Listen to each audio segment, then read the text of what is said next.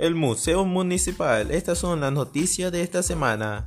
Tal como ocurre en la película Una noche en el museo, cuando al caer la penumbra, las figuras de los personajes de un museo natural cobran vida y reinterpretan los sucesos históricos que los caracterizan.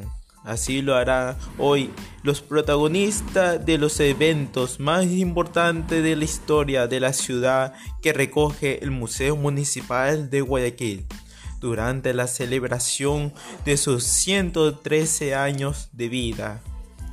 La directora de Cultura del municipio de Guayaquil, ella es Constante, promete que para dar esta fecha va a revivir los acontecimientos que marcaron el desarrollo del pueblo principal en sus etapas prehispánicas, colonial, republicana, con las actuaciones de actores.